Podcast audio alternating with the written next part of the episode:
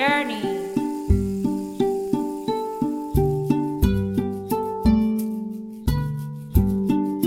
Be the change you want to see in the world. Green Journey.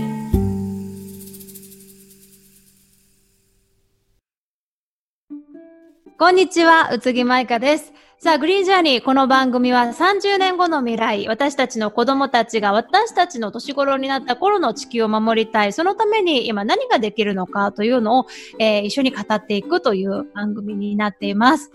えー今月ですね、一緒に喋ってくれるのはこの方々です。お願いします。はい、じゃあまず僕から、えー、カジという日用品演奏ユニットをやっております。くまーまです。そして、はーい。はい、えっ、と乳幼児向けに絵本と音楽の会をしています千葉ちゃんです。よろしくお願いします。お願いしおます。願いします。お願いします。実はですね、私たちは今同じスタジオにいるわけではなくって、す。はい。まあ、あの、この新型コロナウイルスの、えー感染拡大の影響によりまして、初めて、はいズームを使って、はい。はい今回ね、えー収録をしております。はい。はいドキドキです。ね。初めてですね。はい。不思議な感じですね、なんだか。あの、今回、まあ、あの、先月私がパラオに行ってきて、その取材のお話をこの後するんですけれども、うんもうあの、パラオに行ったのが3月の頭だったんだけど、同じ世界に住んでるとは思えないような、ああ、ね、生活も一変してしまって、うん考えること、価値観だったり、えーいろんなものが変わってきてますが、あれだよね、熊浜くんのうちも今、お家に子供が、子供たちがいる状態で録音中。そうなんですよ。僕、あの、今、保育園、えっ、と、1歳、3歳、5歳、えー3人子供がいるんですけど、はい一旦。お休みさせて自粛中で、うんうんうん、なんで今、あの、すぐ足元で1歳児がぴょこぴょこしてる。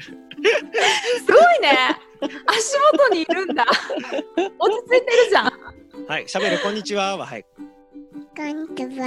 あ喋ったうまく喋りましたね。いいもんですね。うちも今ね、パパがね、家の前でね、うんなんか自転車の練習とかさせてああ、いいじゃないですか。ああ、いいな。この気にっていうね、えー、感じですが、まあ、あの、いつもとちょっと違うスタイルですけれども、お二人よろしくお願いしはい、ます。こちらこそよろしくお願いしお願まいしす。で、先月行ってきたパラオはですね、はいあの、ミクロネシアにある国なんです。わかりますかね？南太陽州、太平洋にある島々の一つで、パラオのイメージどうですか？どんなイメージがあります？なんか南国的なあのあー。リゾート的な感じですかね。そうでしょ。すね。うん。ね。ダイビングスポットでもあって、ああ、そうそで、本当にあの、自然美しい国なんですけれども、い。今のベレンゲサウ大統領という大統領が、すごくね、環境に力を入れている、環境意識の高い大統領なんですよ。で、いろんな施策をやっていて、まず国に入る前に、外から来た人は全員パラオ製薬というのがあって、それにサインをしなきゃいけないんですね。ほうどんな感じ？で、何を書いてあるのかっていうと、私はそのパラオのあの自然を保護しますと、えー決められた区域以外には行きません。廃棄物はすべて持ち帰りますという、えー文化だったり自然をすごく自分は尊重して中にお邪魔させてもらえますっていうのをう。制約をこう書いて、パスポートに、えースタンプを押してもらうんですけど、そのパスポートにも、あの、与えられたもの以外は取りません。足運びは慎重に行動には思いやりを探査には配慮を忘れません。というような、パラオ製薬。ね。自然に消える以外の痕跡は残しません。私に害のないものは傷つけません。というような、あの、制約がですね、これ日本語で私の場合はこうスタンプが押されてあるんですけれども、今度いろんな国の言葉であると思うんだけど、まず入る前に、これやっぱり、あの、自然を壊さずにお邪魔させてもらうという、うんあの、意識が全然違うんですね。あの、心も構えが違う中での入国というふうになりました。すごいよね、まずもうこの時点で徹底してますね、頭からね。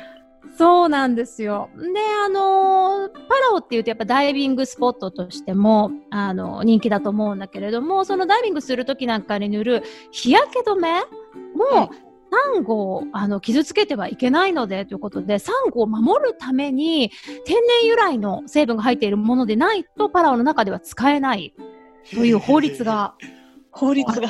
そんなこと意識しすたことないごいですよね。で、あのパラオに一つだけ水族館があって、国際サンゴ礁センターというところの中にその水族館は入ってるんですけれども、日本だと水族館ってあの、ま、海の中にやっぱり行けることってあんまりなかなかなくって海の生物に触れられることがないからこうエンターテインメントの要素としてあるじゃないですか。遊びに行くうん。そうですね。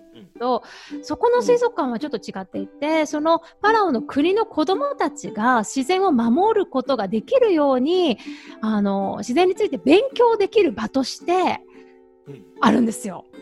違うね。ですごいよね。なんかもう何もかもが、ほうほうっていう感じで、もともとはその調査目的で、あの、建てられたもので、パラオはそのサンゴに守られた、あの、島なので、サンゴが壊れてしまっては島が危ない。ね、うんあの温暖化によって、まあ、破壊現象があったりということもあると思うんですけれども、それを調査、研究するための施設で、でその後に、まあ、それを自分たちが研究するだけじゃなくって、子どもたちにもこれから伝えていかなければいけないということで、はあの水族館が建てられたんですね。え素晴らしい。すごいでしょ？で、まあ、ちょっとあの、その環境のことだけっていうんじゃなくてプラスでちょっとお話をするとそこにあの鳥羽水族館からスタッフの人が一人あの JICA の海外ボランティアとして派遣されたんですけどはい。あの何気なく私たちって水族館見てるじゃないですか。はい。まあ日本の水族館って実はとってもすごくって、やっぱりこう見るものを楽しませるアイディアが実はすっごいこうなんていうか詰まってるんですよね。うん。パラオにはやっぱりその水族館が1個しかないので、あの比べることができないから子どもたちにこう見せようと思っても、もっといろんな工夫ができる。ね、あのこういう風にしたら面白いんじゃないかっていうのを、うん。その鳥羽水族館から来た、えー杉本さんという隊員の方があの、はい。アイディアであの伝えるという役目で行かれたんですけど例えばあの、はい砂の中にあのなんていうの擬態擬態化っていうのあの見え見えなくなるようなうん。魚いるじゃないですか、もう、はいま、混じっちゃって。で、その魚を入れている水槽がはい。砂の中に見えなくなってるから、砂をいっぱい、同じような砂を入れないと意味がないのに、はい。普通にこう、緑の中に、ね、藻がある中にいるから 見えちゃうみたいな。この魚の魅力が全然わからないみたいな。この、なんかやっぱりわかりにくいようにここはした方がいいだろうと、水槽変えたりだとか、うん。あとなんか、ウミガメもすっごい仲いいんだけど、2匹が。うんなんかそれも日本だとほら相性で名前をつけるじゃないですか。うんああ、はい。ねなんかそういう名前はこの子たちは何て言うんだっていうと、なんか水族館のスタッフたちはウミガメだと。いや、それは知ってると。ウミガメの名前はないのかっていう話で、あの、そういうか概念がないんですって。なので、まあ、名前をつけることによってうん、よりこうね、あの子に会いに行こうみたいな、キャラクター性が増すあるじゃないですか、やっぱり。そうそうそうこのセレナに会いに行こうみたいな。あ、そうそうそうそう。身近にね、感じることもあるし、ということで、なんか今ちょうどその名前を、あの、募集中というのをおーやってたり、そう、今ちょうどまさに。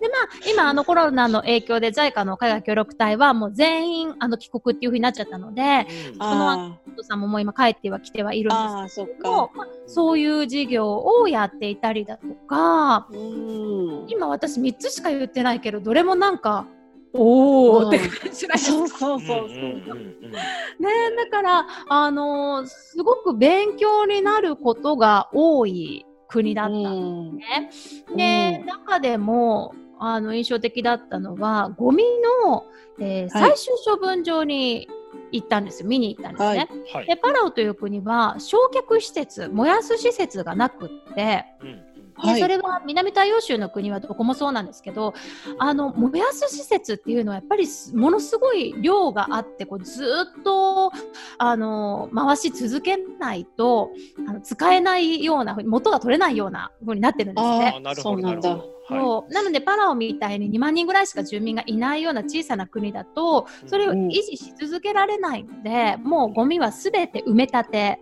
っていう風になってるんですね。はいはいはいはいでがゴミのその埋め立て地に行ってもはい。臭くないんですよ。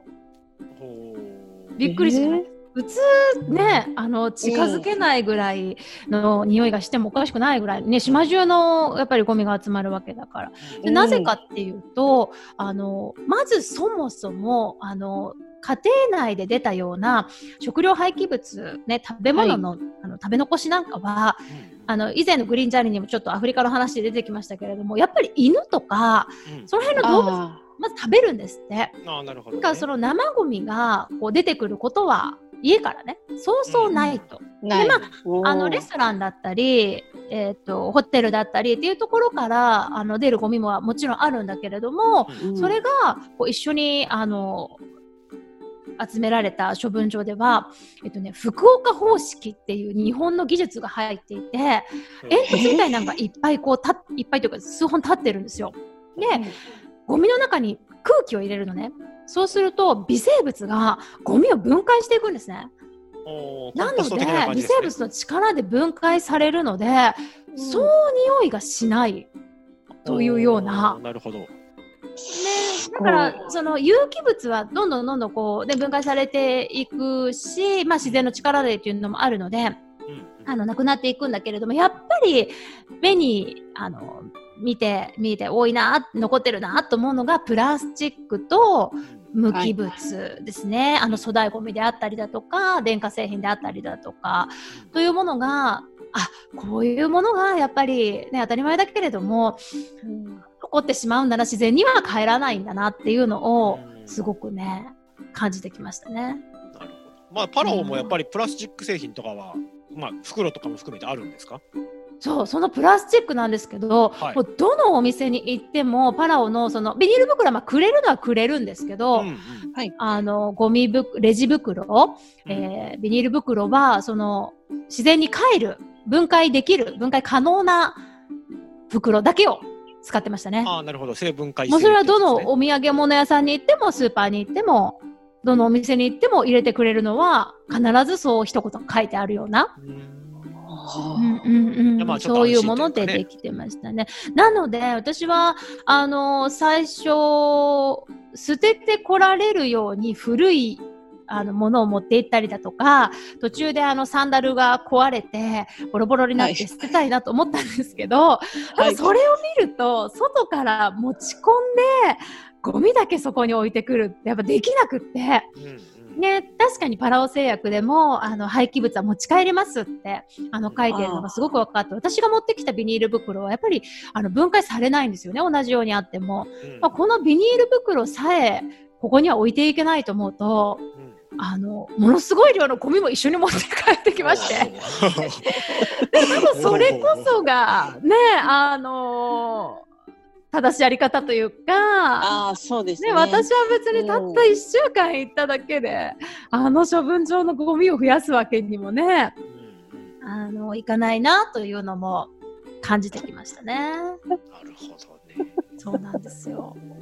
一回、じゃあすごく思ったのは、まあ、小学校の時に多分ゴミ処理場とか、あのありましたような記憶はうん。私もあるんだけれども、あんま残ってなくって、あの、大人になってからでも、そういうね、あの、見に行く機会があっても、自分のゴミがその後どうなるのか、うん。どれくらい今出ているのかっていうのを知ることってやっぱ違うなと思ってて、はいはいあの、住民の方にもちょっとインタビューさせてもらったら、今までは、あの、全然その分別とかもしてなかったそうなんですけど、あの、はい。三重県のアイセットという団体が、そのリサイクルの仕方、分別の仕方を今伝える指導をしていて、で、それによって、まあ、缶は缶、瓶は瓶っていう風に、こう分別するようになって、で、自分たちのゴミが一体どういう風になっているのか、どこに運ばれて、どれくらい溜まっているのかっていうのを、今までは意識したこともなかったんですって、やっぱり。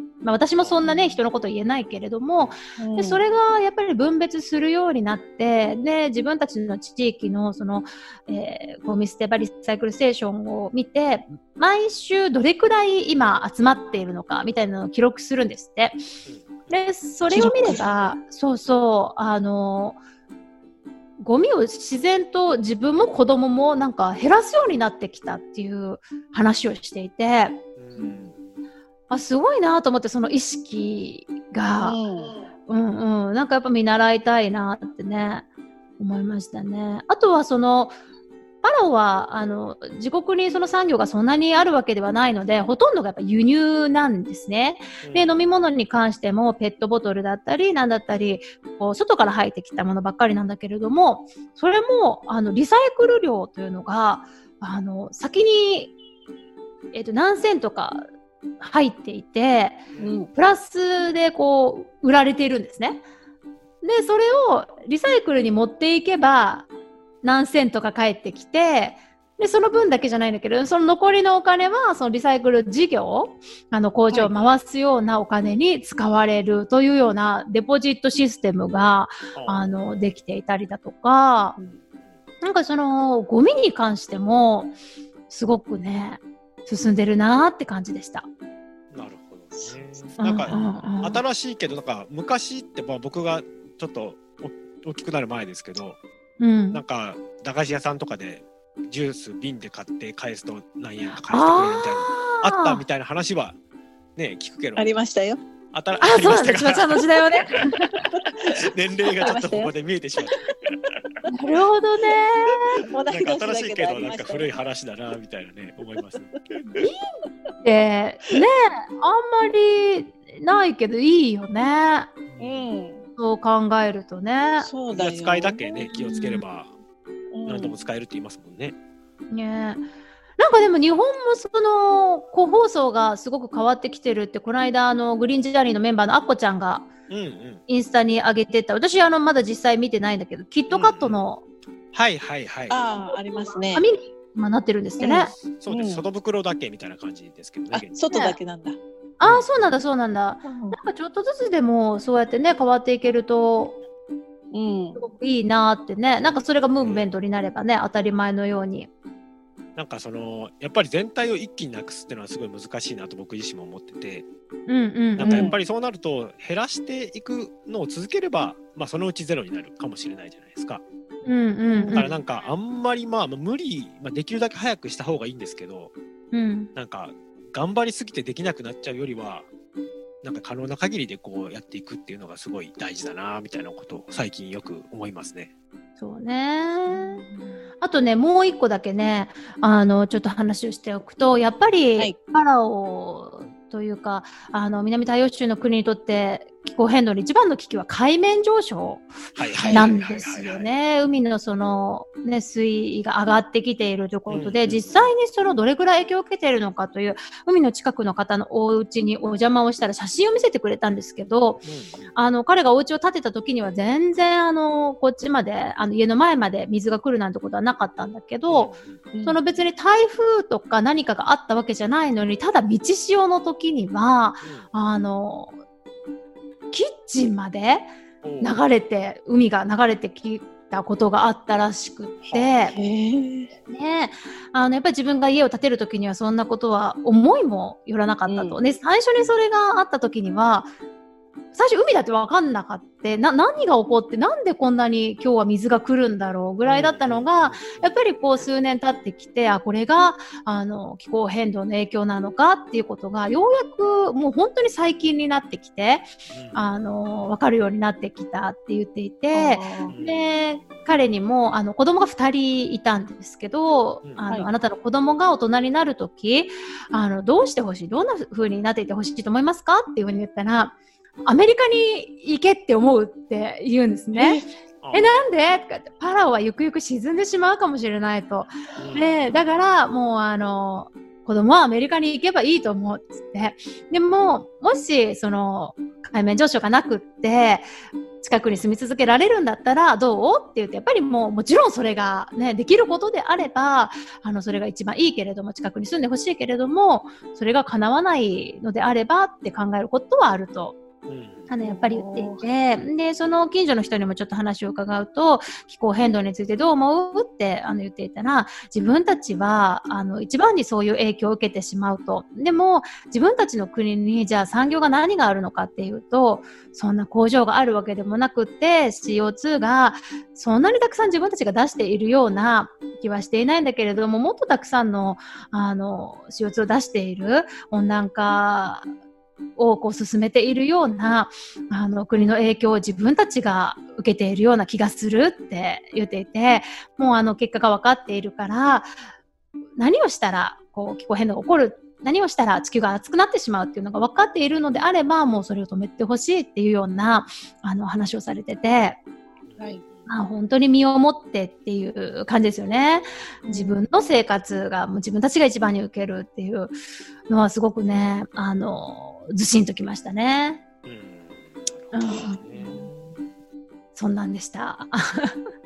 いやなんかね自分たちのあの、まあ、性っていうとあれですけど、うんどうしようもない部分でこうね住む場所がなくなっちゃうっていうのはなんか悲しいですよね。そう。でも、なんかそのパラオの国の中で、うんえっ、と、子供に向けて環境教育を15年前から始めている女性に出会ったんですけど、アンさんという。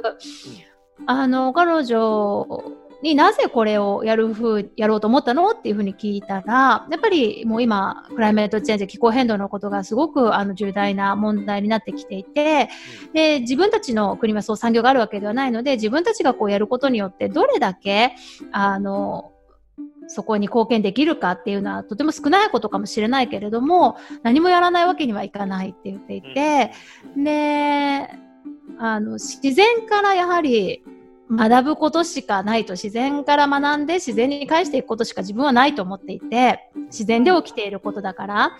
で、それを子供たちがこれから先、あの、できるようにしていこうと思って立ち上げたんですって。なんか私たちとすごく、あの、気持ちは似てるんだけれども、あの、パラオであっても子供たちがやはり自然からちょっと離れた生活になってきていて、でもこの自然をこれから先守る生活をしようと思うと、まずその自然を知らないと仕組みであったり、どういうものなのかっていうのを知らないと、あの、守ることもできないと。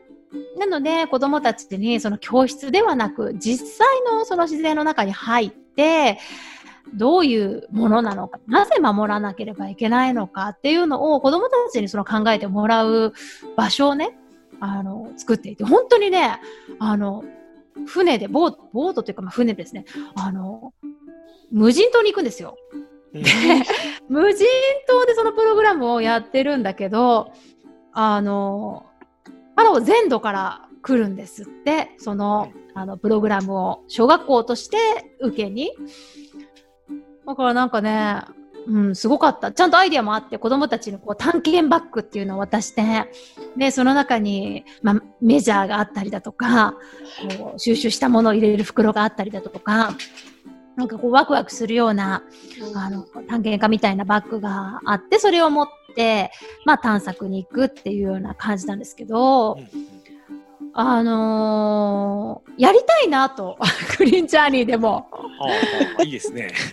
あの、探検バッグを持って、やりたい。はい。ねあの今まで、ほら、トヨタの、ね、えっ、と、子供たちと名古屋の子供たち、まあ、交流プロジェクトはやろうというね、話で、うんうん。うんで、ちょっと1回目コロナで4月の分流れてしまったんだけれども、はい。うんあの、まあ、一緒に遊ぶというのもですが、で、農作業もそうだけど、探索、ね、一緒にこう、はなんか目の付けどころも違うであろうし、うんうんうんね、視点であったりだとか、あの、そういうのもやっていいなーってなんかね、いいと思いましたね。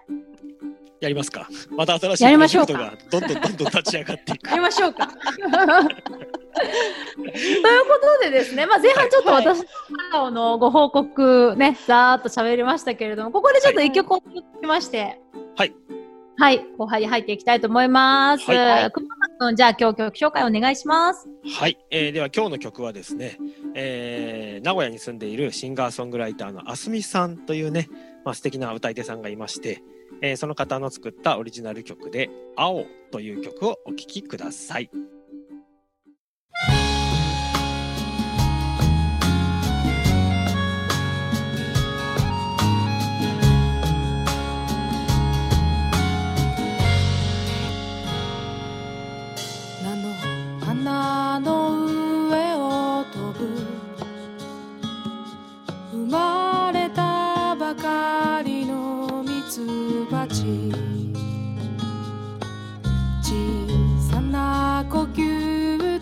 ちがこの世界中を支えてただ冷たい時の中も静かに命を紡いでいて僕らの生き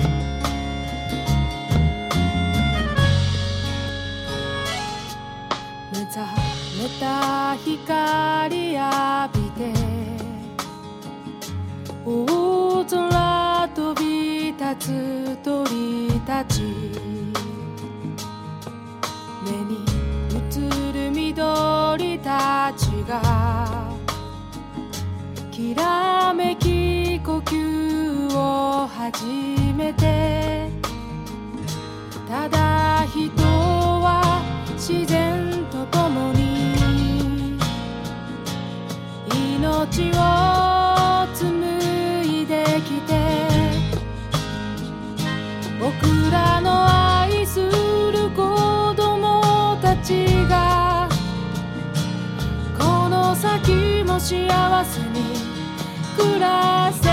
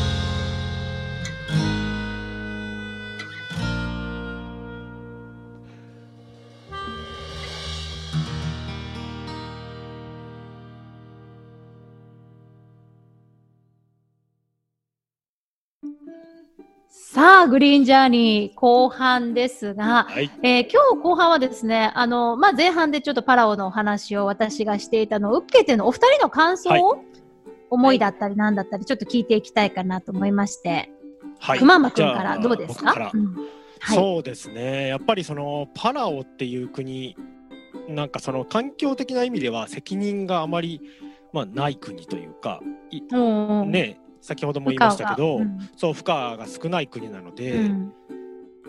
ね、これだけこうグローバル社会になってきてるっていうふうに考えるともうだからうん。国単位でどうこうっていうかやっぱその世界全体でねもうその気候変動っていう部分で考えると人間が生き残っていけるかどうかみたいな話になってくるじゃないですか。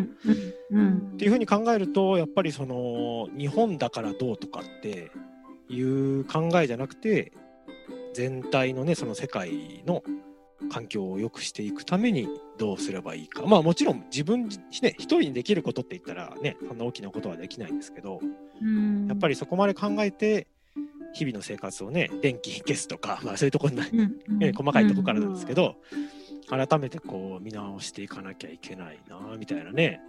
なるほど。あのでもパラオは、はいそういう、ね産業が別に多いわけではないんだけれども、うんうんうんはい。大統領がうん国のエネルギーの45%をはい再生可能エネルギーにするってはいはいはい。今頑張っていてでうん空港の駐車場なんかにも駐車場の屋根が全部あのソーラーパネルなんですうんよ。うんうんなるほどね。とかねあの工事を今その最終処分場も新しい最終処分場ができていて前のがこういっぱいになってきたので,、うんでそこに見学させてもらうと工事のあり方なんかも全然違うらしくって、えーで日本の会社が入ってやってるんですけど例えば雨が降るとこう水が溜まるじゃないですか。雨水がうん。水たまりになって泥水になるじゃないですか、うん。それをそのまま海には流せないらしくって一回こう溜めておいて上澄みだけをこう捨てていくようなすすごい大変なんだけど。途方もない作業ですすごいでしょ。でもなんかその環境のまあ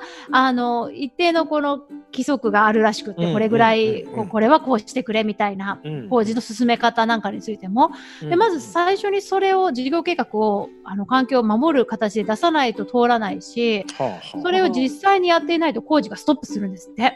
へということであの徹底してましたね。ーなるほどねうん。逆にその小さい国だからこそあのまあできるっていうのはねきっとねよね。だからそういう部分のねこう逆に各国が吸い出してどんどんこれはいいっていうのをこういい意味で真似していくうんためのそのうんモデル地区みたいな風になればいいですよね。あとでもやっぱはい。それは今、パラオの大統領がたまたますごく、うんうん。ねあのかんたまたまっていうわけじゃないけれども、うん環境にやっぱり力を入れていて意識の高い人だからっていうのが大きいと思うんですね。うんうんで今回の私はコロナの一件を見ていてはい。あの、はい声を上げることってすごく大事だなとあの思ってて愛知県で例えば休校ねあのはい。休校要請の、あえー小学校だったり高校だったりをはい。休校にしてくださいっていう署名がバーッとこう集まって、はいはいはいはい。でそれがあの、ね、知事のもとに届いたりだとか、まあうん。それが結果的に動かしたかどうかわからないけれども、うんうんうんやはりあの声を上げることちゃんとこう政治をする人に向けてうんうん。こういうふうに私たちは思ってるっていうのを言うことはあの有効なんじゃないかなってうんうん。大事なことだな、ここら辺でこうね愚痴を言っててあの国はやってくれるけど、うちの国はやってくれないと思いながら、うんもう。ん。んんなんかやっぱ本当にこう深刻になるとみんな声を上げるわけじゃないですか。そうですね。で茨城でしたっけ？あのねもう高校生だけ？学生が休校にしないんだったらって言ってストをしたじゃないですか。とかやっぱりそういうことが本当に変えてほしい時ってうんアクションとしてあのやるまあみんなでつながってやることによってうん大きく動ける動きを作ることができるんじゃないかなってなんか今回のコロナで、うんすごく感じるところはあります確かねに。そうですよね。なんかうんこれだけ、僕もなんか普段あんまりその表向きに声は上げない方なんですけど、はい。その愛知県のその対応に対してはマイカさんだったかな、ツイッターかなんかで、うん。あの休校にしてくださいみたいなのを見て、うんうんうん。なんかあ僕もちょっとやってみようかなというかやらなきゃなと思ってあの、うんうん。初めてそういうことをしてみたりして、おー。そうそうそうそうそう。私もねそうなんですよ。もうだから自分自身慣れてないから割とこわごわなんですけどそうですよね。やりなんかなんか批判されるんじゃないかみたいな、まあ実際来たりもするんですけど、まあ、あそれはそれでやっぱりねいろんな意見があってしかるべきで、でも私はこう思うからっていう、ね、いろんな意見があったところで私はこう思うっていうのを今までは言えなかった、なかなか。その、うん。批判されたらどうしようみたいな。違う意見の人に何か言われたらと思ったりあーそうですね。するにもやっぱり違う意見があることは当たり前で。うんうんうんうん何をしてもそう言われるのであればまあもう言ってもいいんじゃないかと。ようやく最近。怖かったけどなんかそこのコロナの一件でちょっとあのそこに対する自分の型が外れたような、うんうんうんあのー気はしましたね。そうですごい。なんか人を否定はせずに、なんかそのうん。意はい。見としてのその反対意見みたいなのを出すのはすごい大事だなみたいなことを思って、うんうんうん。なんかその人はあの人まあね今は日本だと安倍首相ですけど例えばまあうん安倍首相がダメだっていうんじゃなくて、のやってる政策のこういうのがダメだから、まあ、それに対しても自分なりの対案を述べるとか、うんいうふうにしないと結局なんか建設的な話にならないなみたいなことを思っうんうん。ていて、そうですね。それがすごい、まあ、結局、まあ、なんだかんだ人と人のね延長線なんで、そこはちょっと自分もあまりこう攻撃的になりすぎないように気をつけなきゃなみたいなことはすごい思いましたね。そうね。うん。千葉ちゃんどうですか？あの元に戻ってパラオの話。何を？あ続けてでもいいよ。千葉ちゃんの番。パラオの話ですけど、うん。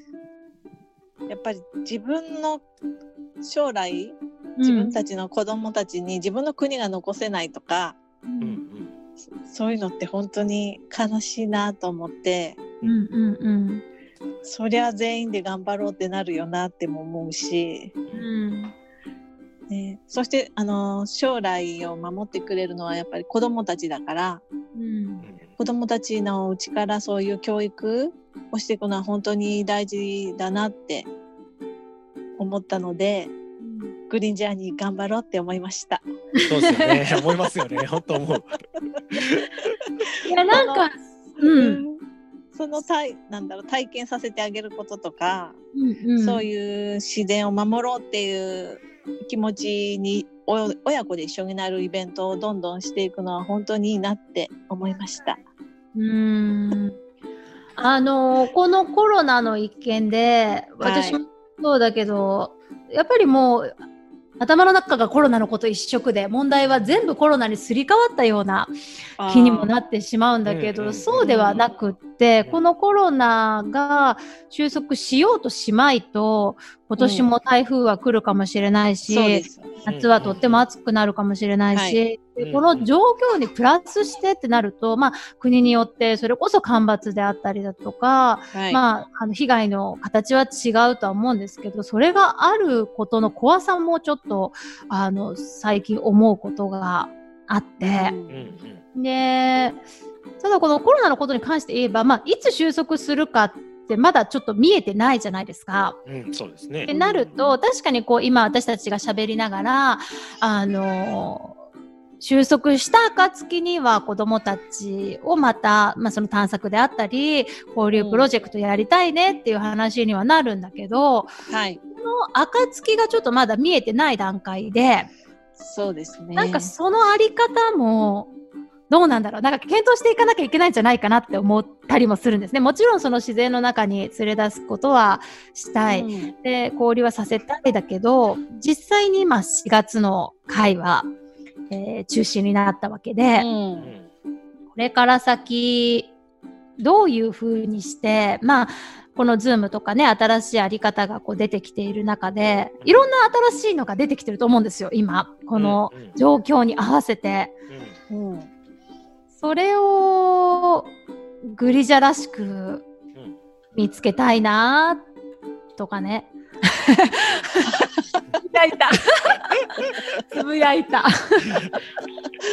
だって星野源さんとかすごいと思うの。あんな早い段階でさ、あんな再生、今にこのぴったりの、あの、ものをポンと出せるって、うんうんうんすごいセンスだなってやっぱり思うんですよね。うん。そうそういう何かがこの私たちのフィールドでうん見つかったらいいなって思そうですね。まあ、どっかんと一発当たるかどうかはちょっとわかんないですけど。まあね、うんうん。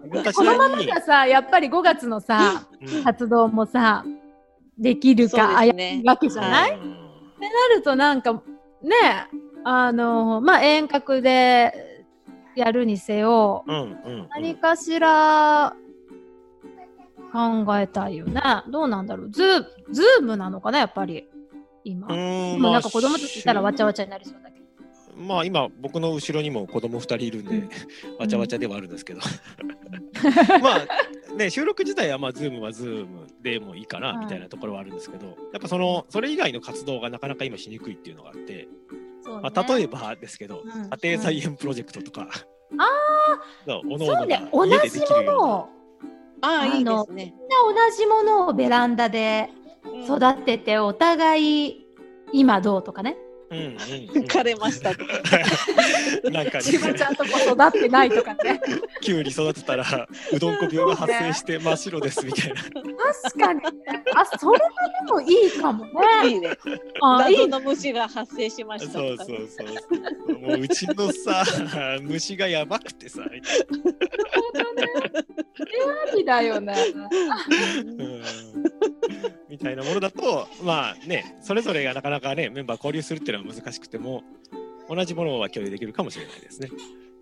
なんかまあ関係ないですけど、うんうん。最近まあ、うちずっと子供たちがいて、うん。はい。で、まあ、時間つぶしという感じで、まあ、日々こう、あの、まあ、普段なかなか時間がないとできないようなことをやったりもしてるんですけど、うん。その中で、まあ、お菓子作りをあまあたまにやったりしてて、本当にまあ、例えばうん。フルーチェでね、牛乳を入れて混ぜるだけとか、はい。なん。かそういうワンステップ、ツーステップでできるような、まあ、たまにまあクッキー作ったりとかもしてるんですけど、うん。なんかそれを何回かやったら、うちの5歳になる息子が、なんか、だいたい昼寝した後ぐらいにおやつ食べるんですけど、今日なんか作れるおやつない？みたいなことを聞いてたんですよ。あなるほどみたいな。味じゃなくてなんか作れるおやつがいいんだと思って。うんうんだからなんか自分がこう何かを作り出すっていうのは子供たちはすごく意義を感じるのかなみたいな。あそうね。子供たちが自分たちで何がやりたいかみたいなものが先ほど言ったみたいにこう吸い出せればそこからうんうんうん。をこうサポートするみたいな感じの活動をするってのも、まあ、うまくいけばですけどいいなみたいなことは。あーなるほどね。ね。あうんうん。やっぱりその子供のなんていうんですか自立心じゃないですけど自分がやりたいことをサポートできたらいいなみたいな。まあ子供がちっちゃいとねあんまりうまく吸い出すことも難しいんですけどね。ちょっとさグリジャ的にさ、うんうんなんだろうあのまあインスタになるのか、うんうん。ブログになるのかお互い今こんなのグリジャっぽいやつね。あの、うんうん。やってますよとかさはあはあはあ。上げていくのもいいかもね。そっからヒントで新しいプロジェクトがうんうん。生まれたりね。そうですね。確かうに、んうん。まあ、リアクションとか見ながらみんながあそれやりたそうだなみたいなのがあれば、そこをさらに練っていくとかね。料理ねうちもねすごいやりだしてやっぱりうんうんうんあの昨日もなんだっけどら焼きを作るって言ってうん。おおすごいホット。ケーキミックスでホットケーキちっこいに焼いて、ね間にあんこを入れるんですけど、はいはいはいはい。作った後に自分だけが考えたオリジナル料理を作るっつって。牛乳の中に、はい。えー、とあんこ入れて、はいお砂糖入れて、はいぐるぐる混ぜてはい。あん牛って言ってた。半牛ね。これはあん牛新しい料理だって。で妹が今日朝から起きてきてあん牛飲みたい。ヒットじゃんみた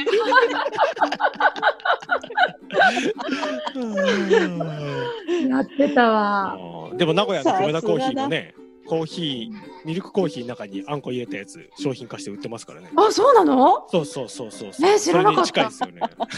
でもさやっぱ今みんなさクッキングしてるんだろうなと思うのがさうんうん。あのこの間スーパーにホットケーキミックス買いに行ったらさ、はいバカ売れだったよ。あんなに売れてるホットケーキミックスの棚初めて見たって。ってんだと思って。いや手軽でいいっすよねあれね。そうだようちもやね。りましたけど。うん。うん思ったな。まあ料理いいよね。そうだよね。そうですね。ひばちゃんどう最近どう過ごしてるの？そういえば。まあ片付けとかうん。あと草むしりしたりまあ土が触りたくなるねなぜか。ああ、そうね。うんわかるわかる。うんそうだよね。うんこれからどうしようかなって感じで。うんそうですよね。暖かくなってきたしね。うんそうそう。やっぱり何かみんなで植えるっていうのはいいかなって思います。うんうんうん。何がいいかな？ゴーヤとか。うんゴーヤでも食べないもんね、子供たち。オクラとか？なんか食べ、うんあんまり好き嫌いがなさそうなやつがいいよね。そうだね。うん。でね簡単にできそうな。大根は難しいからいや土いっぱいいるもんな。じゃがいもとかはね結構昔作って簡単だったイメージありますけどね。そうなの？プランターで？そうなんかねあの米のあの10キロの袋あるじゃないですか。うん。あそこに確か穴をブスブスっとちょっと開けて土張ってへえんでまあ何ヶ月か経ったら収穫できるみたいなやつで、一応もうなんかそれでもあれだね、収穫過程見えないね。あの成長過程が見えないね。成長過程はまあ見えないですね。まあ土見えないよね。まあただ抜くときにおできたできたみたいな。ああ、できたできた。ですね、夏野菜よくない？夏ぐらいにね。うん。トマト。うち今ね、ベランダね、スナップエンドウと。ネギとはいはい。ミニトマトが植わってる。はいはいはいはいはい。オクラね、オクいいラ、いいよ、オクラでも。オクラどオクラ簡単だやったことない作ったことないですけどね。オクラむちゃくちゃ育つの早いですよね、なんか。早い。いや、やっぱだったらなんかそういう早いやつ、ね、嬉しいよね。そうっすね。うん。オクラするかオ。クラか。オクラプロジェクト。うん、グリーンジャーニーオクラ、オクラ部。えな ないから？ないから。ないから。そう、苗と種全然違うね。苗からでいいんじゃない？まずは初級編でね。そうそう。そう。いや、今年本当は明日ね、千葉ちゃん畑部であそうだね。と言っていたのも、うんやはりこの緊急事態宣言を受けて、うん。まあ、数人であっても集まるのはねっていうことでうん。中止になったので、うん。まあ、はい。せめて庭で。ででもさなんだろう。あのごめん全然話変わるけどさ。はい。はい。グリーンカーテンっていうことで言うと、はいはいはいはい。あれだよね。ゴーヤだよね。はいはいはい。そうですね。日よけ？うんうんうんうん。えーどっちがいい？まあでもグリーン的な意味合いで言うとグリーンカーテンの方が、まあゴーヤか？いいですよね。あのー、れな真夏が今年どれくらい暑くなるかわからないけど 冷房を少し減らす的なそうね。意味合いもある。え。ゴーヤにするかゴーヤしますか。うちはまあ毎年あの義理の大人が食べよてくれてる。う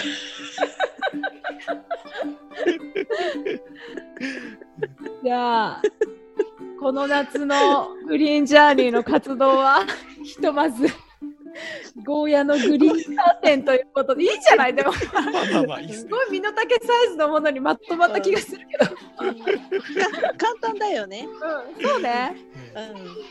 うじゃあまああのね、えー、ゴーヤのグリーンカーテンも作りつつ、ん。そうですね。うん、新たなプロジェクトをちょっと考えつつ、はい SNS ではなんとなくこんな風にグリジャ過ごしているよ的なはいあの内容もアップしつつそうですね。はいすごく活動が止まりそうにコロナに止められそうになっていたけれども負けずに、はい。まあ、私か、やっていこうと。思います。え負けそうなんですか？いや大丈夫。熊浜くんが教えていただいてくれてよかった今回の収録。あ そうなんですか。そうです。日々にかまけてました私が。いやいや。僕ももう忙しいもんね。そうね。目の前のことにちょっとね、うん。だけにな,、ならずにやっぱりあーもういいいいあれになったな。きっかけになったな私毎日のことだけにならずに ちゃんと未来を見据えて生きていこいやーもう本当にある意味貴重な時間ですよね。う、うん、こんなに家事ばっかりやってる時ないから。ないよねそれはわかる。ああいやそうなんだわ最近95%主婦業ですもんね。あのーえ 向き合う時間の後に見えてくるものがうんうん。今度時間ができた時にね、すねありそうだよね。いやいや、うんそんな気はする。はい、あると思います。はい。ということで、えー今月のポッドキャストは以上となります。はいえーここまでのお相手は、宇津木舞香と、熊本。千葉ちゃんでした。じゃあみんなせーのでお願いしますよ。はい。はい。せーの。じゃじあ、ゃーにじゃあー。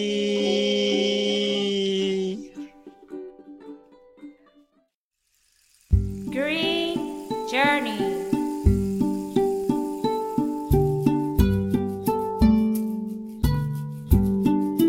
Be the change you want to see in the world.